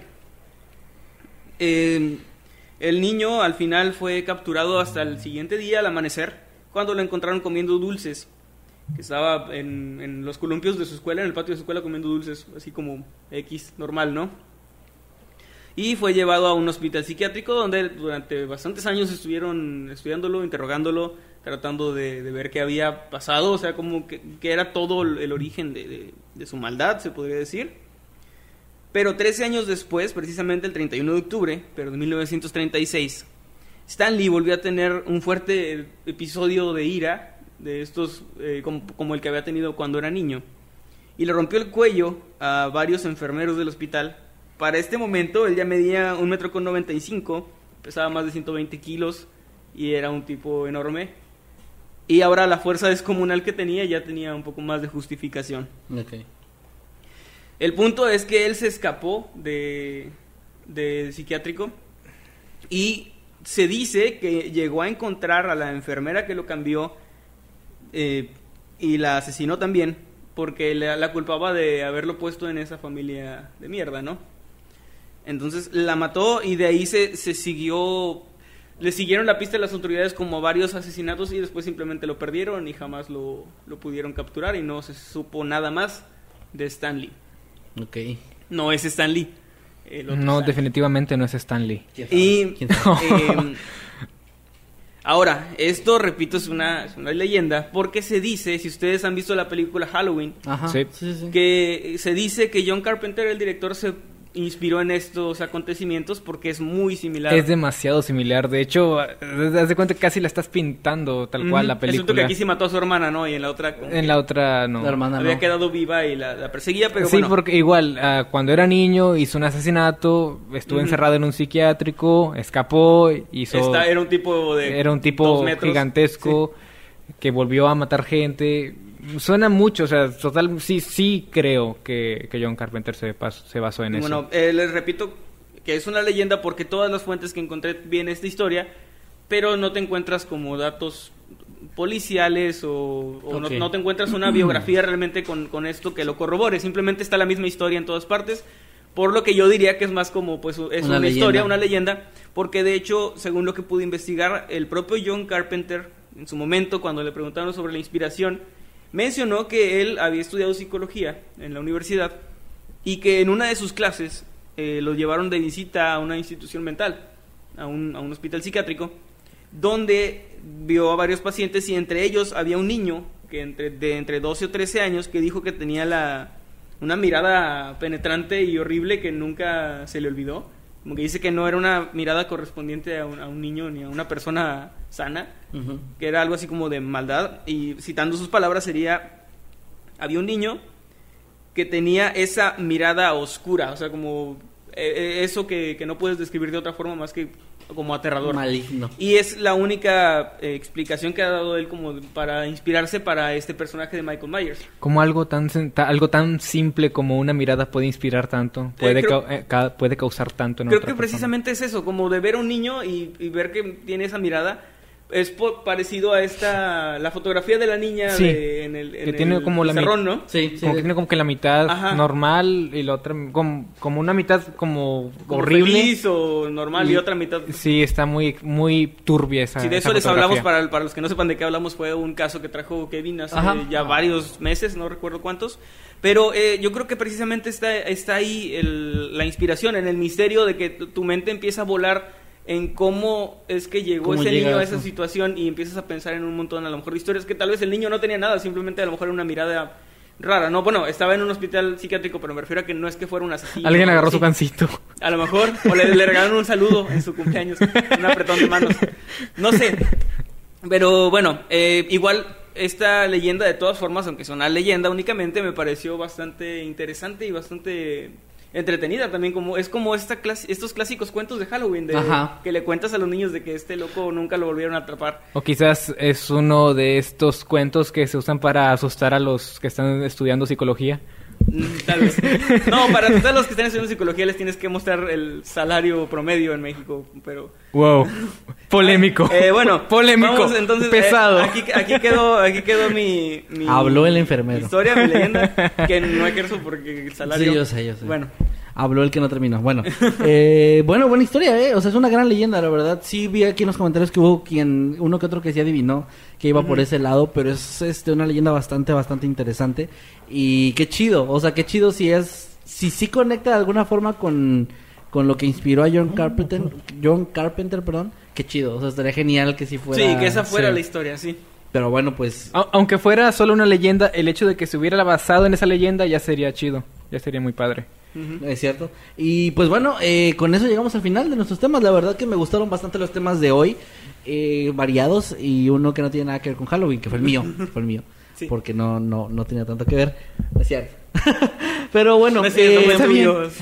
Vamos a hacer la dinámica antes la de leer los superchats, ¿no? Así es, antes Vamos de empezar a, a, leerlos. a- a hacer ahorita una, una pequeña dinámica. No sé dónde poner la máscara, pero bueno, aquí la voy a poner. La voy a poner en el trasero. Este, rico. Digo, guau, guau. Y ahorita leemos sus comentarios y sus superchats, gente. Gracias por su apoyo. ¿Cómo le hacemos entonces aquí? ¿Quién los va a leer? ¿Tú, Cristina? Ok. Muy bien, ¿Pero si se va a eh, escuchar? No lo sé. Si no podemos repetir la pregunta, ¿no? Ah, pues sí. Muy A bien, aquí Crickstar nos va a leer unas preguntas sobre Halloween y vamos a ver, pues, a ver si podemos responderlas todas bien. Así es. Ok. Ah, Ay, no manches, voy a perder todo. Necesitamos un botón rojo así para... Pip. Sí. Tenemos la laptop de Kevin. Sí, vamos a, Peguen a la laptop. a golpear la laptop. A ver, A ver. vengan las preguntas. Número uno dice, ¿quiénes fueron los primeros en celebrar Halloween? Los, Los niños. celtas. Eh, ¿No que íbamos a levantar la mano? Ay, perdón. Pero él también respondió al mismo tiempo. Pues sí. Yo lo único que iba a levantar la mano. Bueno, Eh, sí, ok, Otra la- vez. A ver, a ver, quiero hacer una prueba. ¿La gente sí escuchó la pregunta? Es lo que quiero saber. A ver, díganos si escucharon la pregunta. Para ver si no, ahorita cómo la hacemos. Si no podemos, eh, simplemente... ¿Sí escucha? Ah, ok, perfecto. Eh, bueno, pues ya, ya, sí contestaste tú. Y Jimmy contestó mal. ¿Qué Va, dijiste? Ahora sí levantamos Los la mano. niños. Los niños. Los niños celtas. Ok, un punto. Levantar la mano. Levantar la mano, ¿verdad? Sí, levantar la mano. Ok. sí. Sí. Dice, ¿qué otro nombre recibe Halloween? Día de brujas. No. No, no puede Es ser. el- En esta te da tres opciones o... ¿Es All Hallows Eve? Sí. Ah, muy bien. Ah, perro. Chale. Trick or treat significa... ¿Quién, quién levantó la mano primero? ¿Tú viste quién primero? No sé. ¿Tel o qué? ¿Truco o trato? Sí. Ah, pues sí. Maldito. ¿Sí están escuchando, verdad? No sé, espero que sí. Sí, sí escuchan. ok. A ver. no, dicen que no. Ah, ¿No se oye? no Dulce se- o caca. Habla más fuerte, amor, a ver, para que, para que no, no, no. Es un easter egg. Ok, número 4. ¿Qué representa el color naranja de Halloween? ¿Las calabazas? Ah, yo iba a decir eso. No. yo, Pues yo bueno. iba a decir eso también. Pues no sé. Las calabazas. No. Las naranjas. El traumado también. Chale, no me las sé. ¿Cuál es? ¿Qué, ¿Qué representa? A ver, el color naranja. El otoño. Ah, el Oh, otoño, claro. Claro, era el fin del. Ay, qué estúpido. Claro, el dedo hacia atrás. Bueno. A ver, Pero ¿quién, quién pensaría eso? Pues alguien que no sabe. alguien que no sea alguien con sentido común. Con razón tenemos un canal llamado Escuadrón Subnormal. Alguien que vea las decoraciones de Halloween con hojas secas. Es cierto, es cierto, Cierto. eso es muy cierto. A ver, Ok, número 5. ¿Cómo se llama la calabaza de Halloween? Jack O' Lantern. ¿Eh? Sí. Ah, bueno. ¿Cómo que ibas a decir tú? No, pues es que pensé que otro nombre de las calabazas o algo así. ¿Cómo? ¿Otro nombre? Es que, bueno, X, olvídalo. Juanito. Eh, si escucha, no se escucha mucho, ok, no- compa, no escucho. No, ¿Qué tal si le das tu micrófono y, y contestas aquí conmigo tú? Ok, la número 6. ¿Qué colores pueden tener las calabazas en la naturaleza? Verde, naranja. No, a ver, Ah, Jimmy. Iba a decir verde. Yo he comido calabacitas verdes. bueno, es que son tres colores. Naranja, blanco y... Morado. No. Diablos. Naranja, blanco y azul. no sé, no sé. Bueno, gana Kevin por mayoría. Es verde, blanco y azul. Ah, sí era verde. Él dijo azul y blanco. Usted es verde nada más. también, no hay calabazas. ¿Dónde hay calabazas azules? Gané, perro, tengo dos puntos. Para mí que solo lo adivinó. ¿Cu- cuán- Sí, lo dijo de broma, dijo así de broma. Tú sabes que lo dijiste de broma. Acércate aquí cuando hables, güey. Broma. Bueno, ¿qué fruta no es típica de este día? Voy a mencionar. Ah, ok, sí, sí, voy a decir, a ver, a ver, un chingo. Voy a mencionar cuatro y cuál no es típica de Halloween. Castaña, manzana, maíz o pera. ¿Qué? Manzana. No. Espera. Sí. Ah, sí. Iba a decir Ay, manzana. fue descarte, fue Iba a decir manzana, pero la descarté. ¿Cuántos puntos tienes? Pero tú dijiste azul de broma. No sé cuántos puntos tengo. ¿Estás apuntando? Sí, ahorita Ah, bueno, ahorita nos dice. Yo voy ganando. Ocho.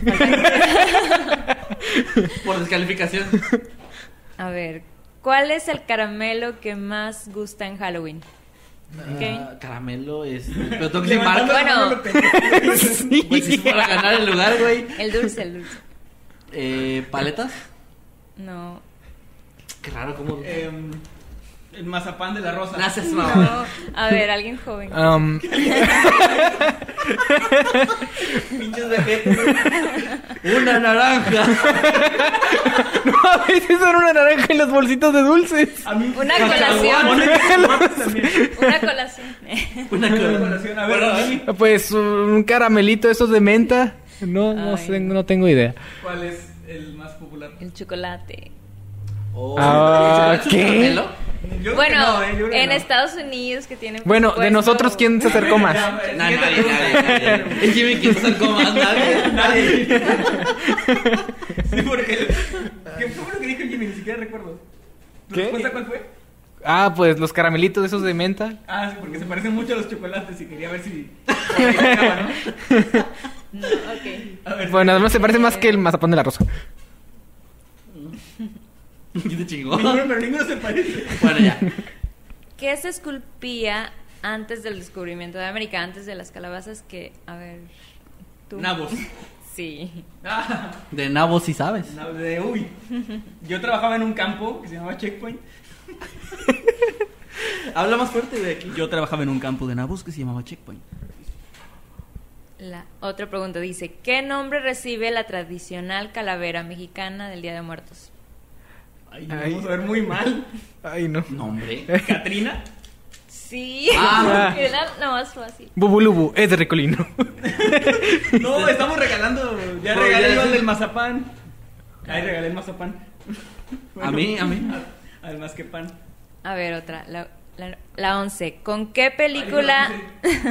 ¿Con qué película se pierden más calorías? ¿Con qué, ¿Qué? película de terror? famosa. Kevin. El exorcista. No. Ah, mira. Ah, yo iba a decir eso. Em, mm, em, Halloween. No. Jimmy. No lo sé. Am, ¿El proyecto La Bruja de Blair? No. Rayos. ¿Se rinden? Sí. No. Ah. Eh, no, soy demasiado competitivo. A ver. Eh, ¿Viernes 13? No. A ver, les voy a dar las opciones. Oh, oh, a, Ok, ver, va. oh, Eh, ¿Pesadilla en la calle Elm? Ay, sí, sí, yo también. a ver, les voy a leer las opciones. Ay, O no, sea, es- no. así estamos de perdidos que nos van a leer las opciones. Ajá. ok. Son cuatro, dice. Pesadilla en Elm Street, Tiburón, El Exorcista o El Resplandor. Tiburón. No. No, no puede ser. ¡El, el resplandor! Yo gané. Yo. Fue mi punto. Tú lárgate. ¿Tú para qué hablas primero? A ver, este, un bonus extra. A ver. ¿Cuál es la frase típica de uno de los personajes más populares de Noctámbulos? Caca. Esa no es una frase. Frase. Bueno. Buenos días, tardes o noches. No, bueno, palabra, expresión. Ah, rayos. Ya vale mal. Era caca. Caca. A ver, di, Jimmy, tu respuesta. Es que aparte de esa no se me ocurre ninguna. Era punto extra para ti, te lo ganó Era para que dijera caca Jimmy. Oh. Bueno, Oh. modo. Bueno. Bueno, no importa. Pues creo, creo que Jimmy perdió. No sé quién ganó, pero lo importante es que- Lo, importa- Eh, lo, que- lo importante es la diversión, chicos. Jimmy, miren, quedamos muy mal. Sí. Sobre todo con las Catrinas, güey. Vamos a borrar esa parte del directo.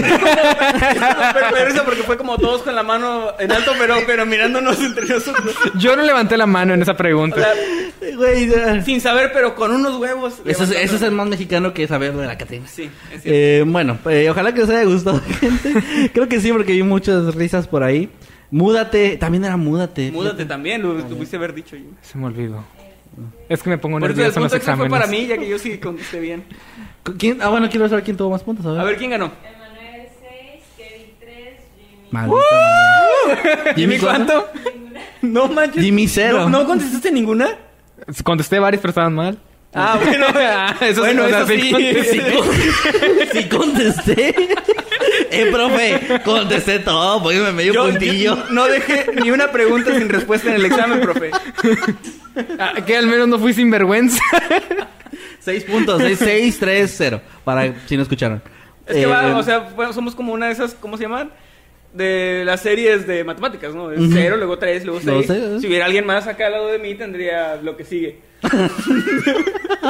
bueno, ya dejemos de humillarnos a nosotros mismos y vamos a pasar a nosotros mismos, a mí, pues es lo que están haciendo. No, créeme que vamos, todos- vamos a leer entonces los superchats. Creo que sí. todos salimos mal. Eh, Puedes leer aquí, ¿no? ¿Se alcanzas a leer? Creo que sí. Yo leo el primero si quieren. Lo mandó Sun Shun. Eh, nos mandó un dólar y es un super sticker de un diablito enojado. El lugar está muy bonito. Enojado pero riéndose. Gracias, Sun Shun. Sun Shun. Ok, a Hugo HG Eclipse nos manda 50 pesos. Muchas gracias. Y nos dice al que todo su intro por el error del audio, pero ya. Lamentamos mucho eso, chicos. Pero gracias, Hugo, por tu donación. ¿De quién sigues? Que Eh, les decía que... Ah, eh, Yari Marreno. Ah, muy bien, ese que tengo aquí.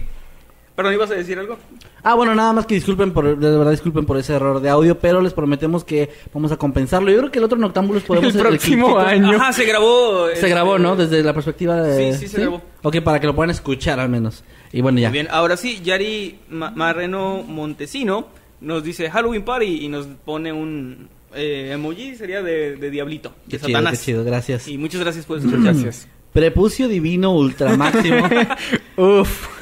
Prepucio divino ultramáximo. ah, Qué buen nombre. Nos mandó 20 pesitos y dice la Santísima Trinidad. Y una Uy, carita ya. feliz. Gracias, Prepucio divino. Muchas gracias, Prepucio Gracias, Divino. Prepucio Divino.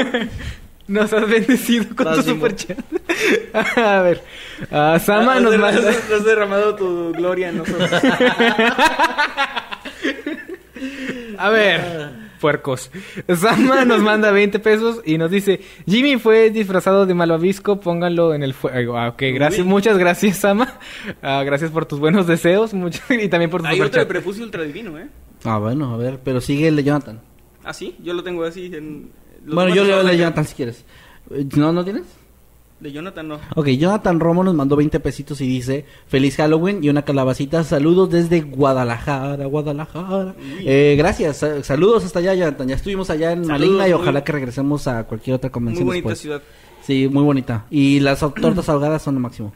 Vas a y. Prepucio Divino Ultra Máximo nos manda 100 pesos, muchas gracias. Y dice, chicos, antes de que se me olvide, podrían saludar a mi abuela. Eh, sí, ¿verdad? Sí, sí. A mi abuela, la señorita Evangelina. Wow, Adora sus videos. qué chido. Evangelina, muchas gracias por vernos y qué bueno que les gusta nuestro contenido. Le mandamos un gran abrazo, gracias por estar aquí viéndonos y perdón por las obscenidades. Perdón. Muchos saludos, señora, señora Evangelina. Evangelina. Muchas, muchas gracias por, por ser, Señorita, por ser fan del programa. Señorita, y lo- Señorita. Ok, señor, señorita Evangelina, perdóneme, perdóneme. Va este. Ok, am, Samuel López nos manda 10 pesitos, no nos dice nada, pero nos da su apoyo. Muchas gracias, Samuel. Y también de una vez a Iri Ross, quien nos manda también 40 pesos. Muchas gracias, Iri. Y nos manda el, a una pera con un café, la única fruta que no tiene nada que ver con Halloween. Sí, mira, ahí estaba la respuesta. Nos estaba tratando de pasar la respuesta así. Ah, sí, nos estaba pasando, era el pausa, pa- pausa tantito aquí porque quiero nada más de rápido. Sauro Hernández dice, Kevin está disfrazado de Doctor Simi y Emanuel de bolsa de basura.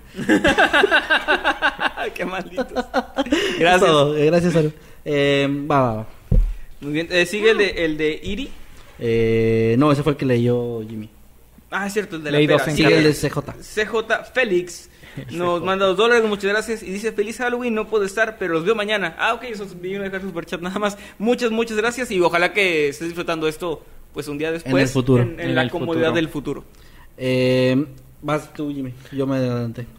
Ok, am, Chompi Ar- Arnay. Amay. Amay, es que no alcanzó a leer. Ah, nos manda 20 pesos y nos dice, apuesto tres chelines a que Kevin gana. Mira, me tenían fe. Y perdió.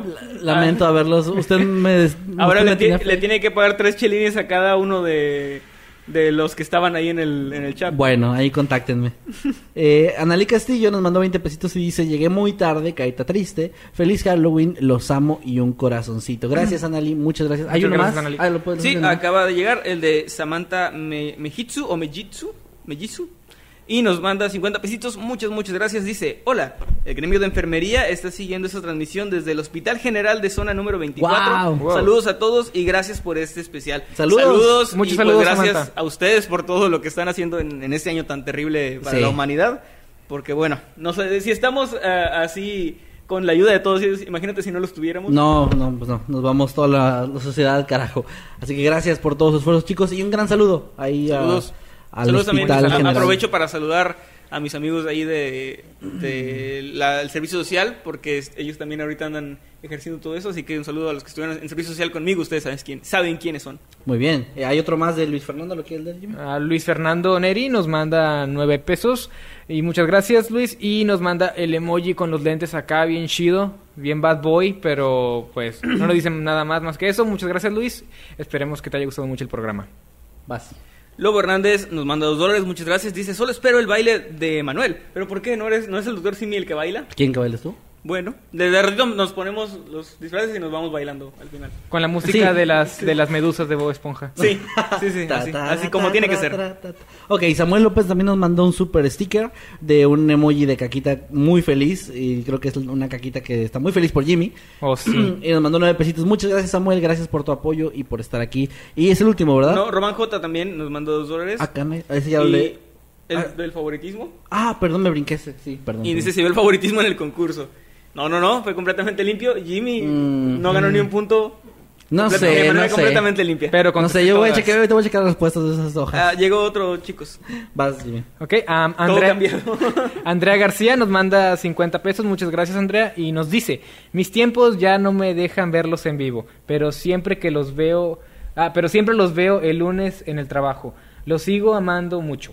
Espero ajustar mis tiempos para poder vernos en vivo, supongo. Gracias, Ah, Andrea. muchas gracias, Andrea. Eh, es- esperemos que te guste mucho este especial, aunque lo veas después. Y pues sí, aquí, aquí andamos. Aquí andamos. sí. Pues sí, está cabrón. Eh, sí, como que No, hace pues- frío. pues, como que- Como que sí, como, Aquí- eh, ey, como que aquí, quiere. aquí sacando, pues, sacando el jale adelante, ¿no? Gracias, Andrea, gracias. ¿Jalando qué? ¿Trabajando? Trabajando. sí. Trabajando duro, durando en el trabajo. Sí, sí. Es igual. Es Eh, gracias, Andrea, de verdad. También duro. Gracias a Juan TV. que nos está viendo. Eh, qué pésimo chiste, perdón. Ahora sí, ofici- oficialmente es el peor chiste de Noctámbulos, creo. Gracias a Juan No TV. sé. Gracias a Juan TV. Peor es que nos da risa, güey. Eso, eso es todavía peor. No sé, güey. Yo creo que es un mecanismo de defensa. Tal vez. Eh, Juan TV nos manda 10 pesitos, no nos dice nada, pero muchas gracias, Juan TV. Mira, aquí Patricia Jara, que es uno de nuestros miembros, de nuestros queridísimos miembros, puso, baila Kevin, baila, baila Kevin, baila. Eh, sí, yo dije al principio de la transmisión que iba a bailar. De hecho, a ver, ¿qué les parece si Sí, para me voy a hacer a un lado. No, no, no, no, esperen, no se vayan todavía, cálmate. Oye, me, me da ansiedad. para los que no llegaron, y ya que estamos cerrando transmisión, para los que no llegaron temprano, ¿qué tal si nos ponemos otra vez nuestros disfraces? Claro. Para que los puedan disfrutar también. Voy a, voy a quitarme aquí los audífonos. Ah, esperen. Lilia Linares nos mandó un superchat de 50 pesitos que dice: Llegué tarde, pero la sección de preguntas y respuestas me mató. Ja, ja, ja. Gracias, Lilia. Y pues ese agradecimiento a Crixar, que fue la que se le ocurrió Sí. esta actividad. Eh, gracias, gracias por su apoyo y gracias, Crixar. Eh, tuvo la idea y im- imprimió las hojitas con las Y respuestas. también, pues obviamente, le gané a y, y Emanuel. también le estuvo ahí modificando todo para que coincidiera con mis mamás. Con lo que, yo, Sí, con lo que yo decía. Sí, Emanuel, Sí, son que- Eh, sí, sí, mazapanes. fue, mi- que es- fue en el 2007 cuando se inventó el Halloween. Sí. Lo inventó Carpenter. Ahí está. Solo hablé de mazapán porque me acordé de ti, bebé. Ay, gracias. Eh, pues aquí está, gente. Este es, este es el disfraz. Eh, bueno, Ah, no, uno de nuestros disfraces. Toma tus hojitas porque las ocupas. Muerte. Y. Ah, es que se perdieron, pero al principio estaba haciendo la voz del doctor Simi. Lo mismo, pero más barato. Sí, dale. Dilo sin censura. No, no, no. Sergio Rincón se acaba de unir como... ah, Sergio Rincón se acaba de unir como habitante inmortal. Bienvenido a la familia, Sergio. ¿Tú ves, algo- ves una mierda? ¿Ves- Homero? oye, oye, ¿qué- No veo nada. Yo muy apenas me puse esta cosa en, en los ojos, o sea, está, está, No está cabrón. absolutamente nada. Ahí está. Bueno, pues así es como así es como llegamos el día de hoy, gente. Gracias por haber estado en este bonito especial de Halloween. Jim está manoseando abajo, no sé por qué. Eh, gracias por haber estado, estuvo padre, creo que estuvo chido. eh, me gustó mucho los temas, me gustó la dinámica y sobre todo me gustó que se fuera el audio al principio. Fuck Sí, my estuvo life. genial esa parte. Estuvo chido, estuvo genial. Y bueno, pues nos vamos, ¿no? ¿Qué les parece si nos vamos bailando? ¿Dónde lo encuentran en redes sociales? Ah, claro, las redes. Eh, ¿A mí primero? Sí. Bueno, a mí me pueden seguir, amiguitos, como arroba doctor Simi oficial. no, me pueden encontrar como arroba Kevin Masketman en Twitter, Kevin Instagram, Man. Facebook. Y no, ya no. Kevin Masketman en Twitter, Instagram, Facebook y también en Twitch. De hecho, el lunes los espero en Twitch para estrenar mi canal de Twitch. Ahora sí, jugando como se debe. Voy a eh, estar jugando unas partidas de Among Us con algunos amigos, entre ellos el buen Lalo Zing y Lanim, para que se den una vuelta por allá. Y sus redes, señor. A mí me encuentran tanto en Twitter como en Instagram como arroba emanuel-night. Y pues nos vemos por allá. Voy a estar subiendo unas fotos con este disfraz que quiero hacer una sesión chida para que lo aprecien en todo su esplendor. Oiga, llegó otro superchat, lo voy a leer de una vez. Eh, Andrea García nos mandó otro superchat que dice: ¿Aceptas ir a la posada de fin de año de farmacias similares acá en Guanajuato? Te pago los viáticos, patrón. Andrea, estás despedida por hacer mal uso de los recursos de mi empresa. No, gracias, este, me encantaría, pero creo que me van a mandar a la mierda. pero oigan, farmacias similares, patrocínenme. Eh, Jimmy, Eh, ¿tus redes? Jimmy que viene disfrazado de un miembro de, del grupo de Noctámbulos que no comentan Un fantasmón. No sé si la gente te está escuchando, ¿eh? No, ¿Me oyen? ¿Me escuchan? Espero ¿Me que sí, espero que sí. Bueno, Jimmy, ¿tus redes? Me pueden encontrar tanto en Twitter como en Instagram como arroba LJimmyYT y también pueden encontrarme en YouTube como Little Jimmy donde subo contenido relacionado con videojuegos por si se les antoja echar un vistazo y pues sí, esas son mis redes sociales básicamente. Miren, aquí dice Carlos que si podemos felicitar a su amigo que es muy fan, que se llama Diego porque va a cumplir años. Saludos Diego, feliz cumpleaños, que te la pases muy bien. Saludos, Saludos. Diego. Eh, también por acá había otro. Jimmy, tu presidente, dice, mientras escuchaba este Noctámbulos me estaba maquillando por primera vez de Drag Queen. Qué chido, qué chido. Mándanos qué ahí, eh, si quieres, mándanos ahí las fotos. Estaría chido ver el maquillaje. Y llegó otro super chat de Sergio Sosa de 10 dólares. Muchas gracias que dice, son los mejores. Feliz Halloween. Gracias. Gracias. Muchas Eh, gracias. Pues bueno, ¿qué tal si nos vamos yendo? Eh, pues a ver, vámonos. Vamos bailando. Vámonos a ver. Vámonos bailando. Ay, no puede ser. No puedo, es que es como... es como así, así. Tiki, tiki, tú, tiki. Vámonos a la mierda. Ya, ya. Ay. Vámonos, Jimmy. Adiós. Adiós, amigos. ¿Y quién va a cortar la transmisión? Ay, Ay, sí, yo estoy manejando la transmisión. Se me olvidó, perdón. Ahí voy. Adiós. Pásensela bonito. Feliz Halloween. Vénganse para decir feliz Halloween.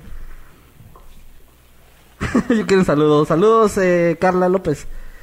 Adiós, chicos. Feliz Halloween. Pásensela Feliz bonito. Halloween. Deja de picarme con esa mierda. No veo nada.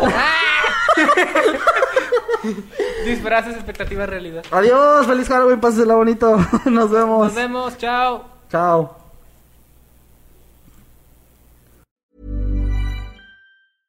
Imagine the softest sheets you've ever felt. Now imagine them getting even softer over time. That's what you'll feel with Bowl and Branch's organic cotton sheets. In a recent customer survey, 96% replied that Bowl and Branch sheets get softer with every wash. Start getting your best night's sleep in these sheets that get softer and softer for years to come. Try their sheets with a 30-night guarantee. Plus, get 15% off your first order at bowlandbranch.com. Code BUTTERY. Exclusions apply. See site for details.